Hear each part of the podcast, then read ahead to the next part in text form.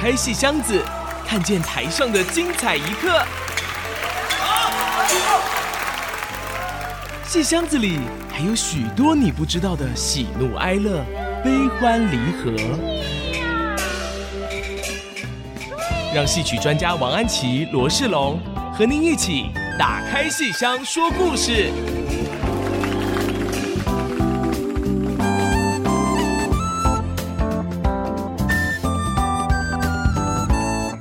各位亲爱的听众朋友们，大家好，欢迎大家收听《打开戏箱说故事》，我是罗仕龙，我是王安琪。我们的节目呢，在每个星期五晚上八点首播，星期天下午一点重播。节目也会同步在 IC 之音随选即播、Apple Podcast、Google Podcast 以及 Spotify 同步上线。呃，刚过完端午节啊、安吉老师，这个端午节过得怎么样呢？嗯，大家都很紧张啊。哦，是是是，因为 都吃过粽子了吧？哎，不吃了，今年不吃了。哦，不吃了，心情比较七上八下一点哈。对对，对，很紧张。对，那但是在这个紧张的气氛里头，我们的节目还是继续的陪伴各位听众朋友。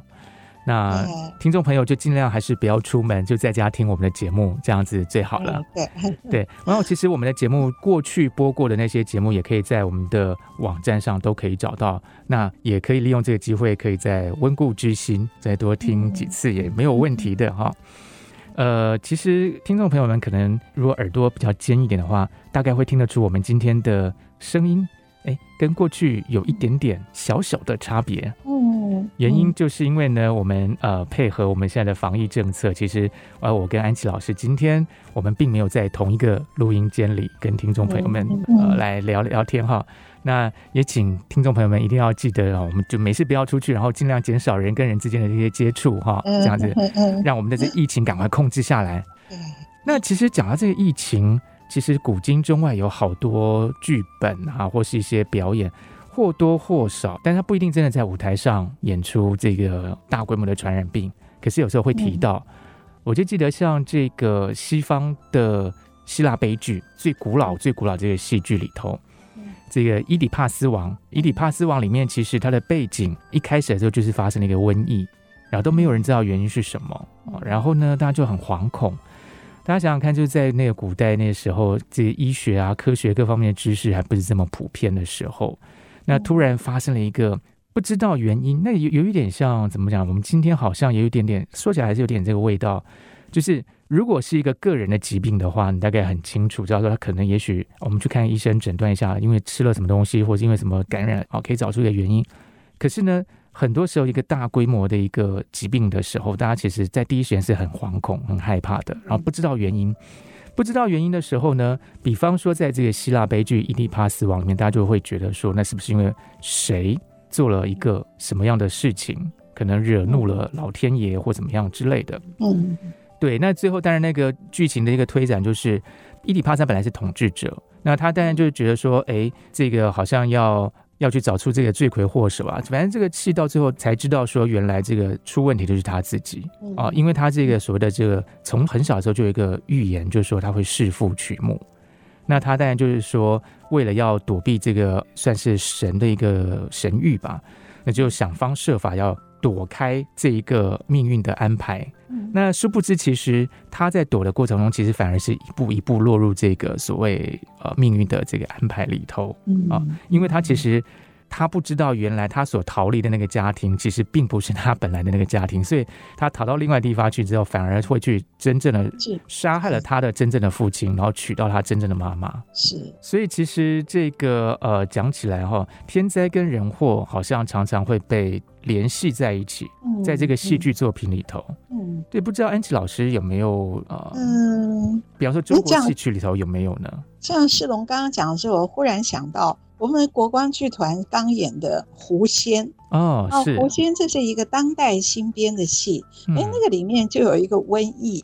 哦，对，哦、对，我也记得哈。对，就那个那个瘟疫是村庄里面发生了瘟疫，然后所有的村民就不知道原因是什么，然后他们就猜，哦，一定是。这边的一个猎户，他爱上了一个妖怪，爱上了一个狐狸，所以所有的村民就跑来要把他们拆散，要把那个狐狸赶走，因为他们找出了一个会发生瘟疫的，他们以为的原因。啊，所以这个在当代的新编的戏《狐仙》里面，我们刚刚演完了《狐仙》，而且我们这个戏本来四月在台北演了以后，五月底是要在台中国家歌剧院再演的，票都买好了。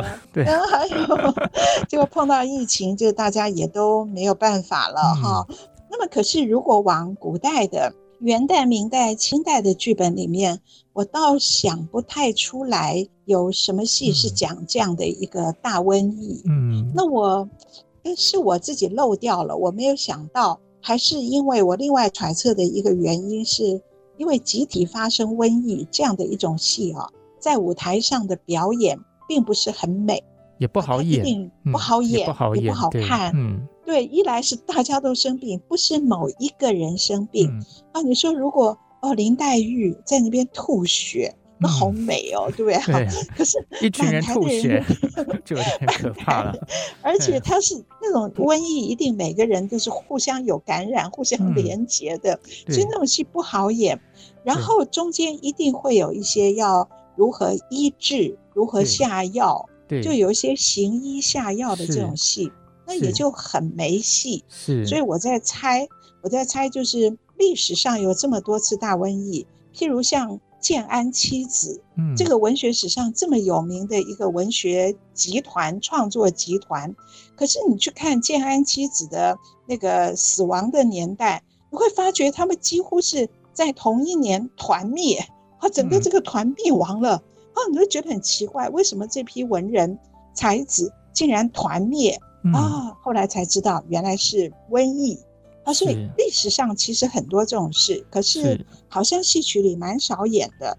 那么，可是讲到天灾跟人祸之间的关联，那我另外直觉的会想起来的，就是关汉卿的《感天动地窦娥冤》。对，这个非常有名。三年的这个灾害，大旱，对大旱，对，这个是关汉卿，中国的莎士比亚。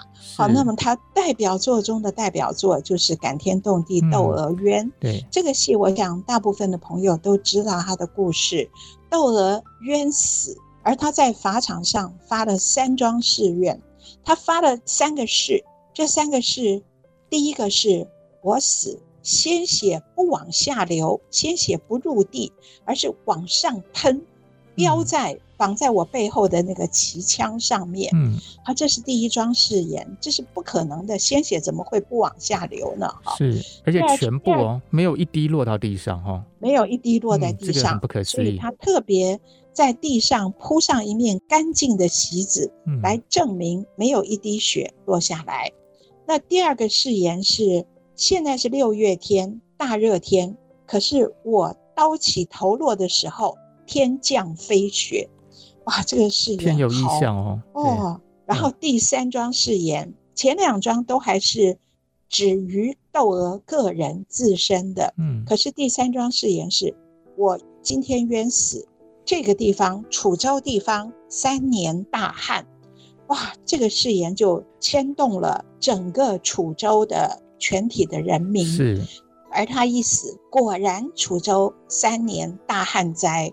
是，那这个是天灾，可是其实是人祸。是，也不是说窦娥造的祸，而是窦娥被冤死，他是被官府没有正义的官府、嗯、社会时代所害死的，嗯、所以是这样的人为的祸。跟天灾紧密的相连，是。那么，所以讲到旱灾，呃，我们前一阵子也没水哦，五月，对，五月的时候缺水停电，对，哇，这个幸亏后来有台风，啊，否则如果是缺水停电跟疫情搅在一起的时候，哇，那就更恐怖了。所以这时候窦娥冤常常在我脑海中浮现，这是。当然是我们。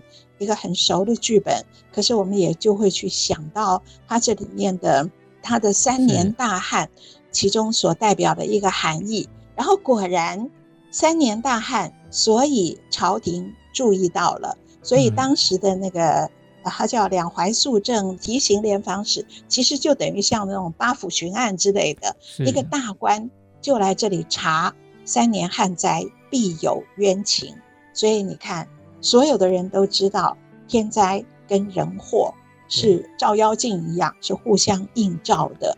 是那关汉卿这个窦娥冤的故事，我就觉得今天我们可以在疫情中来跟各位谈一谈。好，而且这些老百姓啊，他其实就算没有遇到旱灾，他其实在那么一个很高压的一个环境中，其实也不见得过得多好。好，所以这个天灾跟人祸其实还是有点呼应。其实老师刚才讲那个就是什么八府巡按那一位，其实他不是别人，他其实就是窦娥的的父亲。对，所以这个故事其实是很有点玄机的哈。那我们今天就跟听众朋友们一起来聊《窦娥冤》这个剧本。那我们先休息一下，待会儿马上回来。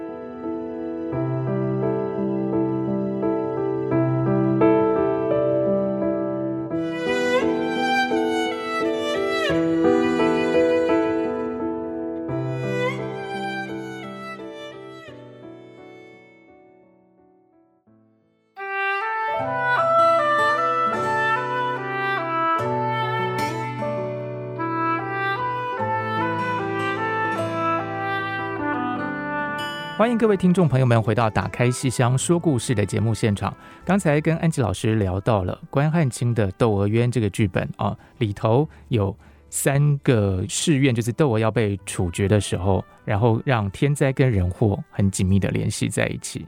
那安吉老师想请问一下，像窦娥她为什么会被判刑啊？然后被拖到法场去？她是谋财害命吗？还是怎么一回事呢？好，那我想把关汉卿的元杂剧。感天动地窦娥冤，跟各位做一个介绍。呃，这个戏一开始的时候，窦娥才七岁，而且那个时候她还不叫窦娥，她叫窦端云。那她的父亲窦天章，好，窦天章是一个很穷的读书人，他穷的呢，跟人家借钱，跟谁借钱呢？跟一个蔡婆婆。这个蔡婆婆后来在这个戏里也非常重要。这个蔡婆婆啊，其实是个放高利贷的哈。那么她就先出来，她说：“我这边呢有一个窦秀才，他去年跟我借了二十两银子，到今年本利应该有四十两了。”哇，这么高的 高利贷，双倍！见他是个 放高利贷的哈。哦、可是他是个好人哦，其实蔡婆婆人蛮好的，嗯、他放高利贷赚很多。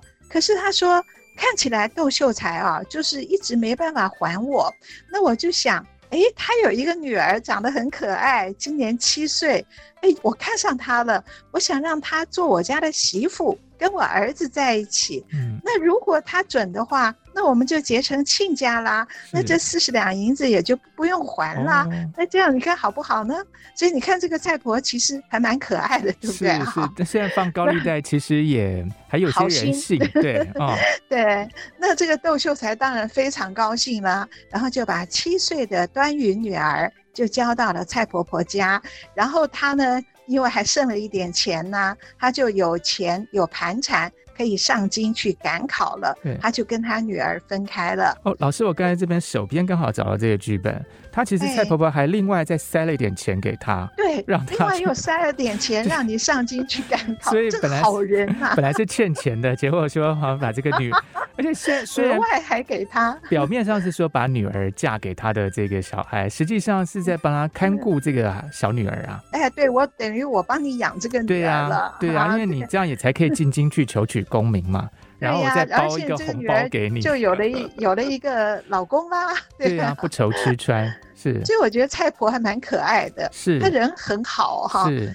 可是她很很软弱，也很糊涂。嗯，哎呀，通常好人呢都很软弱，对对对，她很软弱又很糊涂，是怎么说呢？怎么说呢？他该不会，他该不会有借钱给别人吧？因为如果说是专门放高利贷，他不可能只放给一个人嘛。他的职业就是放高利贷。那他还有还有放给谁呢？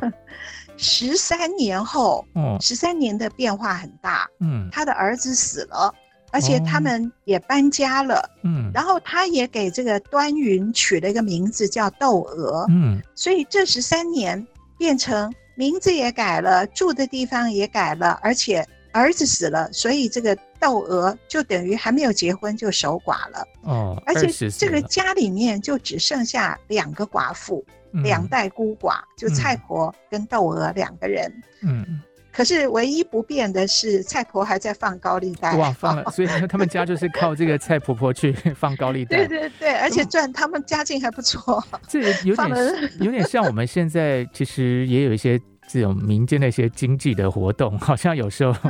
嗯有点像，对对啊，他放了十三年，嗯，放了十三年了。然后呢，这个戏演到这边就跳到十三年后，那蔡婆就说啊、呃，那我有把钱呢借给一个叫赛卢伊，赛卢伊，你看我们说什么赛西施啊，嗯、什么赛什么，凡是叫。赛西施的一定长得很丑，对，自称赛西施就长得很丑。那么这个人叫赛卢医，卢医是一个非常好的医生，有本领、有本事的医生。可是现在这个人物、这个角色叫赛卢医，嗯、那就是一个蒙古大夫了，是就是一个很差的医生了。然后老师，蒙古大夫，可是这个戏是关汉卿写的。对对，不是我我我说蒙古大夫的意思是，是真的那个。我们现在讲 蒙古大夫是很差的，是是是。哦，对，我们现在讲，因为这个人没本事，蒙古大夫啊，治不好病。哦，在关汉卿那个时候不能乱讲的哈，他那个年代如果乱讲，人家是蒙古大夫的。对对对，我是用我现在的语言。是。那我们怎么知道他是个蒙古大夫呢？我们今天所谓的蒙古大夫呢？因为这个赛卢一出场，一出场他就自己念。念了四句定场诗，是死的医不活，活的医死了。哦，你看，一出场就介绍自己，就是我死的医不活，活的会把他医死，所以自己都说自己这样了。那我们观众当然知道他是一个很烂的医生，赛卢医哈。嗯、那蔡婆借钱给他，可是他还不出来，然后这个人很坏，不仅医术很烂，而且心很坏。嗯，他就想。今天啊，这个菜婆要来跟我讨债了，那我还不出来怎么办？我诓他到郊外没有人的地方，我准备好一根绳子，我把他勒死他。所以这个人谋财害命，他要把借的钱他不想还，然后还要把菜婆勒死。那你想，我们这个很好心的蔡婆，又，当然 又当然不不知道这其中有这些诡计啦，所以他就傻傻的来要钱。然后赛卢一说：“我的钱在那边呢，你跟我去。”他就傻傻的跟人家走，结果走到中途呢，人家拿绳子他也没看见，结果一下子就被人家勒住了。那死了没有呢？当然没有啦。这个时候就突然冲出了两个人。张驴儿跟他的爸爸，好、哦啊，这个戏的等于是男主角张驴儿，反面负面人物的第一男主角，哈，是张驴儿跟他爸爸冲出来，就把这个菜婆救下来了，把绳子拉下来，然后三如意吓得逃跑了。逃跑了以后，哎，这个戏也很好玩。我们本来以为他是行侠仗义的一对父子，结果。这个张女儿就问蔡婆：“你是干嘛的？为什么跑到这边来会被人家勒死？”然后你看蔡婆怎么回答。这个蔡婆啊，我说她又软弱又糊涂，她怎么回答呢？她说：“我姓蔡，我是这里的人，我家哟只有一个守寡的媳妇儿，跟我一起相守过日。那今天这个赛卢医少我二十两银子，所以我来索钱，没有想到他要我的命。你看他多嘴不多嘴。”你第一次见面就跟人家讲说，我们家就是 就是两个女人家在家里头，两个寡妇，所以又糊涂又软弱又多嘴，对，就把这讲出来了。然后那个张女儿一听，哎，就回头跟他爸爸说：“爹啊，你听哦，他们家还有一个年轻的媳妇儿呢。那今天我们两个救了他的命，他一定要谢我们。怎么谢呢？”不如爸爸，你这个老头要了他这个老太婆，我呢去要他的年轻的媳妇儿，这样何等两便，啊、两全其美。啊、老的娶老的，老人娶老人，我年轻的娶年轻的，这样他们就不会是两代 孤寡了。是我可以去，而且他看准了，他是放高利贷的，他们家一定有家产，嗯、哦，对不对？哦，那所以，哎，他爸爸一定也很好啊，两全其美啊。然后就回头跟蔡婆讲，那蔡婆当然不愿意了。蔡婆说：“你你你跟我回家，我拿钱来谢你。嗯”你看他又糊涂吧？对，我家有钱，他又说了，就张女儿，你跟我到我家来，对，来我家拿，更加到我家更加引狼入室了。对，你我我跟你走，可是你要答应我。一定要答应我做你的女婿，我爸爸做你的老公。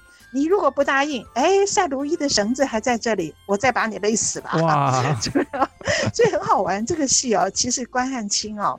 关汉卿不是一个那个在案头桌案上写作的文人，嗯、他是一个他专门在妓院跟妓女、跟伶人、跟演员混在一起，而且关汉卿还会自己上台演戏，他会粉墨登场，所以他很知道那个舞台的戏剧性。对。啊，所以就从前面这一点点戏，你就看到他紧紧抓住了那个观众的这个看戏的一种有吸引力，对不对？就期待会发生什么事情这样子。对对对对，很好玩的。好，那么他们回家啦，哦，回家那个窦娥在家里面等他们，等了半天，婆婆出去要债，怎么这么晚没有回来？哎，结果回来了啊！回来以后，结果那两个男的在门口等。那婆婆就跟他讲啊，哟今天碰到这样的事，幸亏有两个大善人救我性命，可是他们两个说，那个老的要做我的老公，那个小的要要要娶你，所以我觉得哎，我有点烦恼哎。对，我来跟你商量嘛。那窦娥就跟他说，哎，这不行吧？你看窦娥讲话还蛮凶的哦，她很孝顺婆婆，可是碰到这种事情。她讲话蛮冲的，嗯，她说这不行吧？我们家又不是没饭吃、没衣穿，那怎么可以这样子招两个男的进来？嗯、何况婆婆你年纪老大了，六十以外的人你怎么再结婚呐、啊？这、哦、一句话 就这样讲，你六十多岁了，你还想再结婚呐、啊？还想要这个凤冠霞帔去嫁给人家？对呀、啊。然后这个蔡婆就说：“哎呀，我知道媳妇你说的对呀，可是呢。”他救了我的命啊，那我当然要把他带回家来，用钱来谢他啊。然后不知道他是怎么知道的，我家还有一个媳妇儿，啊、他不知道他怎么知道我我婆媳两个都没有老公。嗯、那么他说。他们爷两个又没有老婆，正是天缘天对。哦，哦，你看他讲这话，他说我不知道，他怎么知道我家还有个媳妇儿？我的媳妇儿是没有老公的，是其实都他自己讲的嘛。是，所以编的蛮好玩的。所以他 引狼入室之后，不知道就发生什么事情了哈。那我们也许现在先卖个关子哈，我们先稍微休息一下，我们也要学习关汉卿啊，我们的故事慢慢说明白，先吊吊关子，下回分解，对，先吊吊听众朋友们的胃口。那我们休息一下，马上回来聊关汉卿的《窦娥冤》。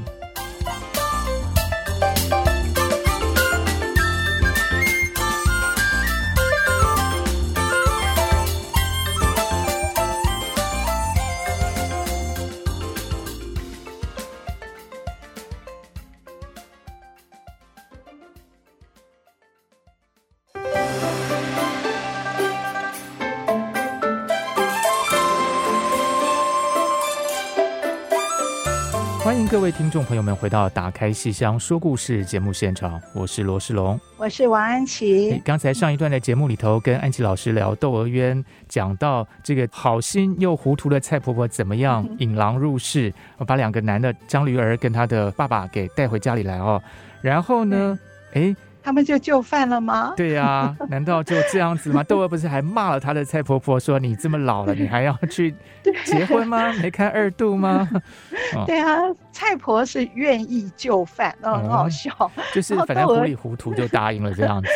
对，软弱，整个人就软弱了，然后、哦，然后也不知道该怎么办，就觉得他是。恩人，就发生了就接受了，好了，就这样子。对，对。那窦娥就是不愿意，而且她还骂她婆婆、嗯、说：“你啊，你又不是笋条。”年幼，嗯、什么叫笋条年幼？啊、就你已经长成老竹子了，啊、不是一个嫩笋了哦。所以我觉得这关汉卿写这个窦娥的讲话实在是太有趣了哈。好，然后呢，可是没有办法，这两个已经登堂入室了。那么蔡婆愿意就范，而这个窦娥就是不肯，所以张驴儿就想说，这个老的在这边呢，还怪碍事儿的，不管他就范不就范，挺碍事儿的，所以他想去买毒药，好，然后想把这个蔡婆毒死。嗯、那么这个家里不就剩下一个窦娥这一个人了吗？哦、那他当然就会反抗之力了。嗯，对对对，所以张驴儿就去买毒药。买毒药这件事情是很严重的，你到那个药店里面去，你说我要买一副毒药。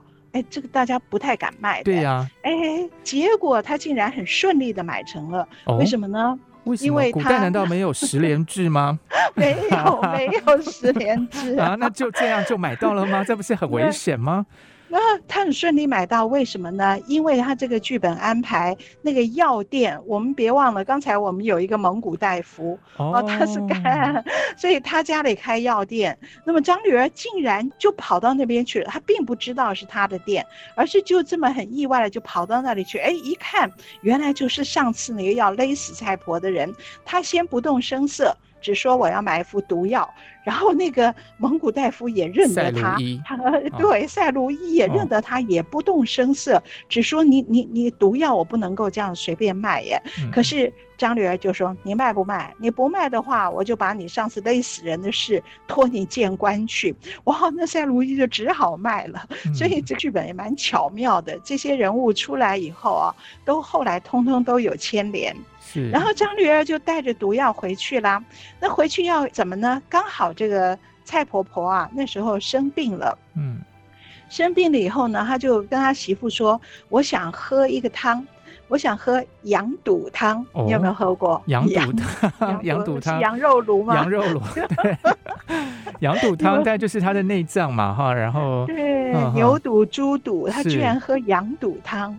哦，他想喝羊肚汤，这个我想滋味一定是很好。那个羊肉炉里可能也有放羊肚，应该有，应该有，应该有。很久没吃了，现在现在都不能去外面用餐，是吧？大家就是记得要外带，不可以随便进去用。店里这样，对对，我们上次去外带一个羊肚汤。对，哦，老师这样，但是我这样听了你这样讲，我有点害怕，不敢随便喝这种东西。对，听起来哇，就跟窦娥冤这个是为什么？因为他被下了毒。嗯，差婆说想喝汤，就叫窦娥去做，窦娥就做了一碗羊肚汤，端过来，正要端进门的时候，那张女儿说：“来，让我尝一下。”就一尝以后说没味道。你要下去拿一点胡椒撒在里面，哈、哦哦，然后再给你婆婆吃，这样才比较有味道。嗯，然后就趁窦娥到厨房去拿那个盐啊、醋啊、胡椒的时候，张女儿就把她买回来的毒药砒霜放到这个羊肚汤里了。嗯、啊，所以胡椒哎、欸。所以那时候他们还会，原来原来 说那个时代就知道要吃东西就要撒胡椒，不是说像我们今天吃什么牛排弄个胡椒酱这样子哦。对，不过牛排是黑胡椒，哦对对对，是反反正就是某种胡椒。但 其实那个这我觉得蛮有趣的，讲那个胡椒，其实在元代明代还算是蛮珍贵的一个香料啊，因为那时候对对，老师那那在那个《金瓶梅》里面其实也有讲到，他就是在那个。床底下藏了什么四十箱的胡椒什么之类的，对，就就很珍贵的一个财产。我们今天如果真的在什么床底下放什么放胡椒，然后我觉得今天去超市买一堆胡椒放在我床底下，我要是被我妈看到，她一定会觉得说你你在干嘛？你你是在在搞什么把戏？这样对，就是就是你没事在床底下放胡椒是要干嘛呢？然后你对呀，要就是很奇怪的一件事情哈。但是那个时候应该是很珍贵的啦。对，应该很珍贵，他们家还蛮有钱的。对哦，所以放那些盐醋啊、胡椒啊，然后等窦娥拿上来加进去的时候，那个张女儿已经加了毒药了。好，然后就端进去给蔡婆婆喝。然后，这个蔡婆在这个戏里实在是个惹事精啊！本来汤是她要喝的，结果人家媳妇做好了，端到她面前，哦，她一闻，她又忽然觉得没胃口。啊，这是怎么回事？不是帮他加了胡椒了，他还没胃口。你看他一定得了这个 COVID nineteen。哦，对，已经丧失味觉了，这样。对，丧失味觉了，所以只有脑海中嗅觉也不行这样。脑海中想着那个美味的羊肚汤、嗯、啊，结果到了面前想要尝，都觉得没有欲望要尝。哎、糟糕！啊，其实其实是他生病了啊，生病又忽然又没胃口了，嗯、然后就放在那里，他就不喝了。然后在旁边照顾他的张女儿的爸爸，哇，这张女儿爸爸跟蔡婆两个人好的嘞。哦，他们现在已经结婚了，是不是？呃，就没有正式结，可是就互相照顾哈，两个老的互相照顾。所以这张女儿爸爸在旁边照顾蔡婆的病体，然后就说汤来就是你喝啊喝啊。然后蔡婆说我没有胃口喝，然后张女儿说你喝一口嘛，喝一口嘛。然后那个蔡婆说我实在是喝不下。然后张女儿的爸爸嗯一闻好香哦，那你不喝？我喝吧，啊、结果 这个还蛮写实的哎，就是说真的还蛮生活化，就是真的会发生这种事情哦。对，结果张女儿爸爸就一口喝下去，然后倒地死掉了啊啊！所以家里发生了命案，那。蔡婆吓死了，蔡婆这个软弱的人，嗯、这时候病都没有了，吓死掉了，就问他媳妇怎么办？怎么办？那窦娥很坚强，窦娥就明白了，一定是张女儿趁他去拿胡椒的时候下的药。好、嗯，那窦娥看得很清楚，所以窦娥说：“又不是我们毒死的人，我们不必怕。可是张女儿当然要把他们拉到官府去，而且张女儿还威胁他说：‘你要官修还是私修？’”啊，要官了还是私了？然后那个蔡婆问他要什么叫官了，什么叫私了？那这个张女儿说，如果私了的话，就是你叫窦娥就跟着我，答应了我就就范吧，嗯、叫我三声嫡嫡亲亲的丈夫，嗯、那么我爸爸死了就白死了，我就不追究这件事。他也他也太太随便了一点吧？最可怕的人，对。所以他其实从头到尾根本就没有在在乎他爸爸。他真的在乎的就是窦娥嘛？钱跟对窦、啊、钱跟色。嗯、那如果要官修的话，那我就托你见官去。好，嗯、那可是窦娥一点都不害怕，因为窦娥心里面有一个天理，有一个公理。他、嗯、心目中的官府是一个天理的代表，嗯、所以窦娥一点都不怕。他说：“我就跟你官修，我跟你见官去。嗯”好，所以窦娥的性格在这边是非常完整的。所以你看到。窦娥的第一次的抉择，面对这样子一桩命案，他、嗯、第一个抉择是我绝不私了，嗯、我就跟你见官，要拼一个什么是是非，什么是真理。嗯、可是没有想到，他去见官，他以为的官府是天理的，是公正的，没有想到这个官员，这个县官一出来，县官一出来，我们就知道啊，这个绝对不是一个。一个能够代表天理的清官，为什么呢？因为当张女儿拖着窦娥、拖着蔡婆进来，跪下来向官员告状的时候，这个县官也立刻下来向三个人跪着。哦，那旁边的衙役就说：“哎，大人，大人呐、啊，那个是来告状的，你怎么去跪他呢？你是官儿啊。”然后这个县官说：“你不知道，凡是来告状的都是我的衣食父母哎。”啊，所以你就从这边第一个动作，你就可以知道窦娥心目中的公理。是没有办法实现的。是，那然后好，那个官员就坐回原位，就问：好，你们下面哪一位是原告，哪一位是被告？结果张女儿就讲了这桩事，然后说是我来告他们两个的，是他们两个人下毒害死我爸爸的。然后那个窦娥说不干小妇人事，蔡婆说也不干老妇人事，而张女儿说当然更不干我事了。然后县官说好。通通不干你们的事，那是我下的毒，是不是？啊、所以你看这个 这个县官被写得非常非常的生动。是，可是我们也就知道那个天理离窦娥越来越远了。是。然后张女儿能说会道，张女儿就说：“怎么可能是我呢？因为死的人是我爸爸，哪有我毒死我爸爸的道理啊？”哎，大人哦，你知道吗？这个媳妇儿年纪虽小，非常。赖骨顽皮的是不怕打的哦。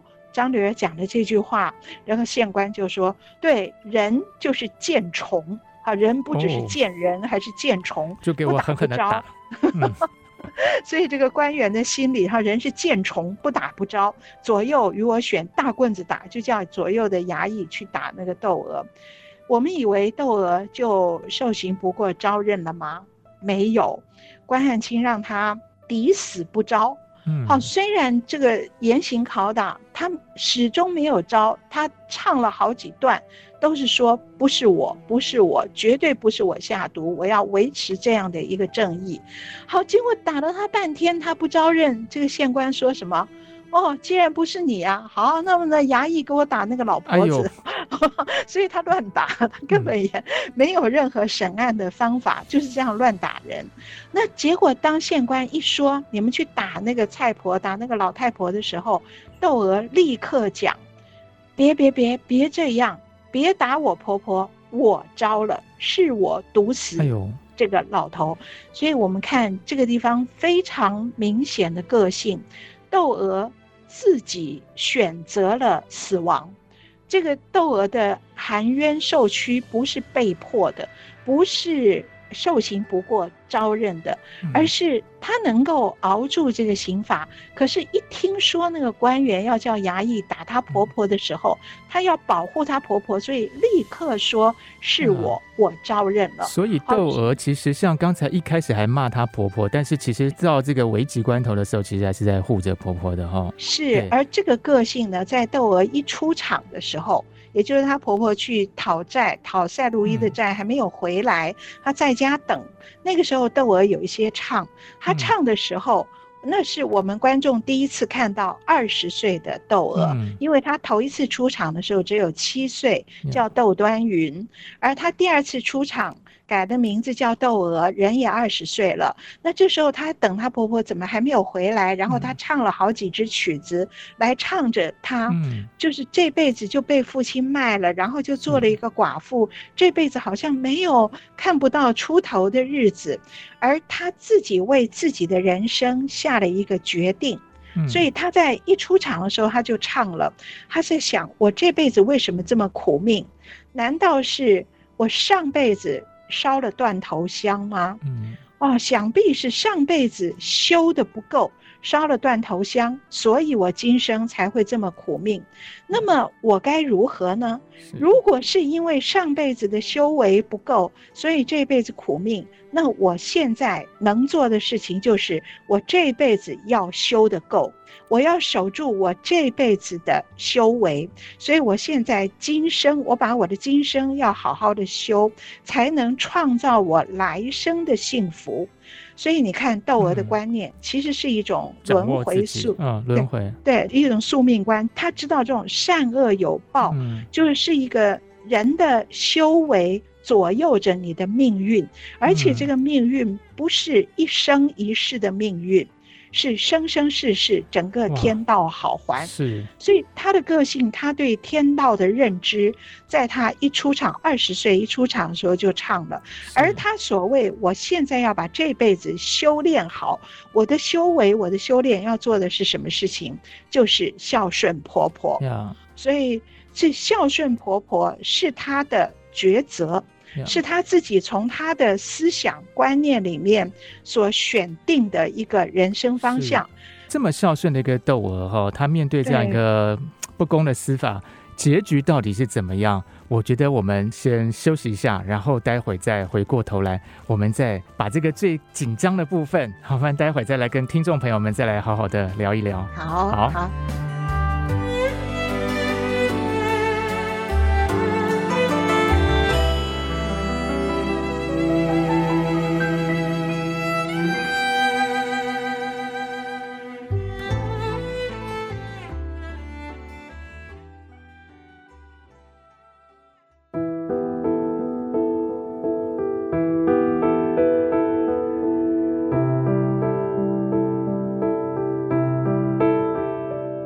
大家回到《打开信箱说故事》的节目。刚才我们这个好紧张，好紧张，这个窦娥马上就要哎被判刑了，然后是不是就会接到老师在今天节目一开头所说的，就他就是对啊，他就是不甘心嘛，所以就会讲那个三个誓愿这样子。对，所以这个人的性格真的被关汉卿塑造的非常好，他不是一路。被动的挨打啊，虽然他逃脱不了这样的一个悲剧的命运，可是他的主动性，他自己的个性一直在这边。你看，刚刚他的招认就是如此，然后甚至到他最后已经被绑上法场，就要问斩之前。他还能够掌握最后的人生最后一个关口，嗯、然后他发下临行前的三桩誓愿。这个誓言是我们刚刚讲到的，就是第一桩誓愿是我的鲜血不会有一滴滴到地上，嗯、而是直接往上喷。第二桩是六月大夏天，可是会降下飞雪。第三桩是我死了之后，楚州这里会大旱三年，三年的旱灾。是。那为什么他要发这三桩誓愿呢？他的意思是说。说我的死啊，我是冤枉死的。我要叫世上的人都看见是人为的不公平，让把我冤死。嗯、可是我相信人是有人祸，可是天有天理。我是以我惊天动地的信心，我对天地的信心，我要让世人看见，以我的鲜血，以我死亡的姿态。让世人看见我的死，因为是冤死，所以有一些灵异的现象。嗯，那我如果我的死没有这些灵异的现象的话，就显不出战战青天。嗯、啊，所以这个是他死亡，也就是说是他悲剧。这出戏悲剧到达最高点，竟然以自己的鲜血来见证天地是公道的。哦、啊，所以这个死。真的不是一个无辜被害的一个弱女子而已。嗯、然后最后，虽然她发下了一个大旱三年，会影响整个的人的这些人类的这样的一桩誓愿，嗯、可是她最后唱到说：“你别以为天公不可欺，人心不可怜。你们大家看着看着我的死，你们会看到老天是肯从人愿的，嗯、老天是会。”把我的愿望显现出来的，因为老天如果不显现这些灵异现象，天就没眼睛了，天就不是战战青天了。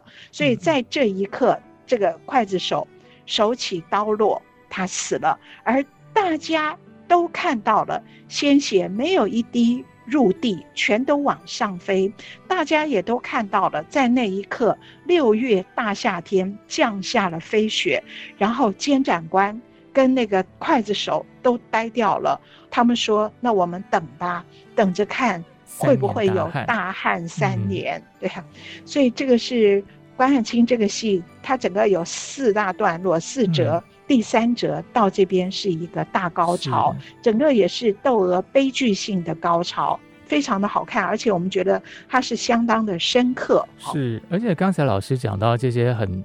感觉上就周边的一些角色，比方说像那个很昏庸的这个县对县官，还有说像那些什么医生啊，就是赛卢医那些人，嗯、听起来就恰恰让人觉得，像他这个剧本其实并不是一味的，就是去写窦娥多可怜的，他其实反而有点通过旁边那些很荒谬的人，更加去凸显他这个很。悲剧性的这件事情，对，所以我觉得这个戏不像赵氏孤儿这种悲剧啊，对，那个是奸臣一步一步设计，然后忠臣一步一步怎么样挽救，对不对？那个里面是非常有逻辑性的，对，而且就是很严肃的哈。可是《窦娥冤》这个整个写法，哇，他们前面那边我们觉得看的蛮搞笑的，蛮无厘头的，就很荒谬，很荒谬的一个市局啊，世道很荒谬，对，世道荒谬。可是我觉得这是关汉卿故意的。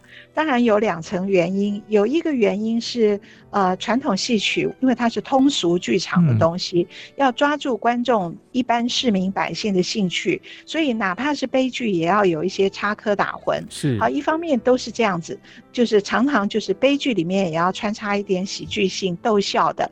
那么，可是更主要的原因是，关汉卿身处在元代。好，一个蒙古人统治的时代，看到了那么多冤死的百姓们，看到了整个世道的不公平，所以他要写窦娥这一桩悲剧性的时候，他遭遇的并不是一个经过设计，并不是一个有逻辑性的。悲剧的命运，嗯、而是就这样无厘头似的，莫名其妙的一个很好心的菜婆，对。就会莫名其妙的遭遇这些事，然后呢，又会碰上了这个一个赛卢伊，又碰上了这么坏的张女儿，然后张女儿跟那个县官讲的话，种种都很可笑，嗯、所以他好像故意用一些荒谬性来凸显，嗯、就是说。越荒谬，越显得人的命是多不值钱。嗯、是，是连这样的事情他都会送掉一条命。是，其实我听起来有个另外一层感受，就是说，在那样的时代里头，这么荒谬，你就是不知道什么原因，然后你的命就被送掉了。那其实今天是窦娥，明天可能就是你，或是我，或是他。对，就是我们大家都处在一个这种，就是说你不可预期的一个状况之下，所以你唯一能够改变这件事情的方法。就是其实你让那些所有的荒谬到这边告一个段落，我我觉得所以讲起来，有人说关汉卿好像有某种反抗的意识，我我自己是有一点这种体会，但是关汉卿自己本人是怎么想，我当然是没办法去推敲了啊。但是我自己作为一个现代人，我读到的感觉是有点这个味道。对，这个戏给我们的感受是这样，是有它的时代意义在里面。对对对啊，那所以窦娥她就。这样子冤死了，然后就真的发生三年大旱了吗？对，所以最后这个戏还有第四个段落，第四折。嗯，三年大旱后，就朝廷真的觉得不对劲了，有一个人来查一查，是为什么会三年大旱？哦、是所有的天灾是不是都是人祸？哦，是。其实这个荒谬的这个世界这个主题，在这个戏里头的确有被凸显出来。我觉得虽然不是说从一路这个就是好像悲剧悲到底，就像老师刚才讲的这种悲喜交错这样，其实反而更读起来不会过时哎、欸。我我真的这样觉得，不会不会，这个完全不过时，因为它其实就是人生，因为人生中真的就是在我们生命中，就好像就比方说这次的这个疫情好了，它这就是说来就来啊。对呀、啊，他我们也没有干嘛的，然后他就是我们人就是被放在一个有时候讲起来有点荒谬的一个情境当中。对，对，然后谁染上了，谁没有染上，这个不是说有道理，对，没有道理的。你就是今天可能他就去一个什么地方，然后就遇到了某什么事情，啊、所以其实也不能说怪谁怎样怎样，那个真的就是这样发生了。对呀、啊嗯，对呀、啊，所以人真的好渺小哦。对呀、啊，在这个很。庞大的一个 呃命运吗？还是说什么的一个哈、啊？这个世界运行的规则面前，对 对对，是老师，我相信这个是一定有很多历代一定有很多表演的一些这个精彩的故事，还有当然最后一个这个结局我们还没有讲完，对，然后还有很多呃，据我所知，像昆曲啊、京剧啊都有这个表演哦。对，我们下一次都可以，我们就留到下一次再来聊好了。是是是，那我们今天节目就大概先。进行到这里，祝福大家，嗯，大家都平安健康。是是是，我们就是在不同的空间里头互道平安，希望听众朋友跟我们一起这个呃努力的度过这段时间。那我们的节目会在 IC 之音随选直播、Apple Podcast、Google Podcast 以及 Spotify 同步上线，欢迎大家收听。如果大家对节目有什么建议的话，欢迎到 IC 之音的网站，打开信箱说故事节目页面留言。我们的网址是 triple w 点 ic 九七五点 com。那不要忘记，其实你到了这个我们的网站上，你会发现可以订阅电子报哦。我们六月份的电子报就有安琪老师跟我的这个心情小故事的分享，请大家一定要去订阅。对，那打开信箱说故事，我们下个礼拜同一时间再见，拜拜，拜拜，再见。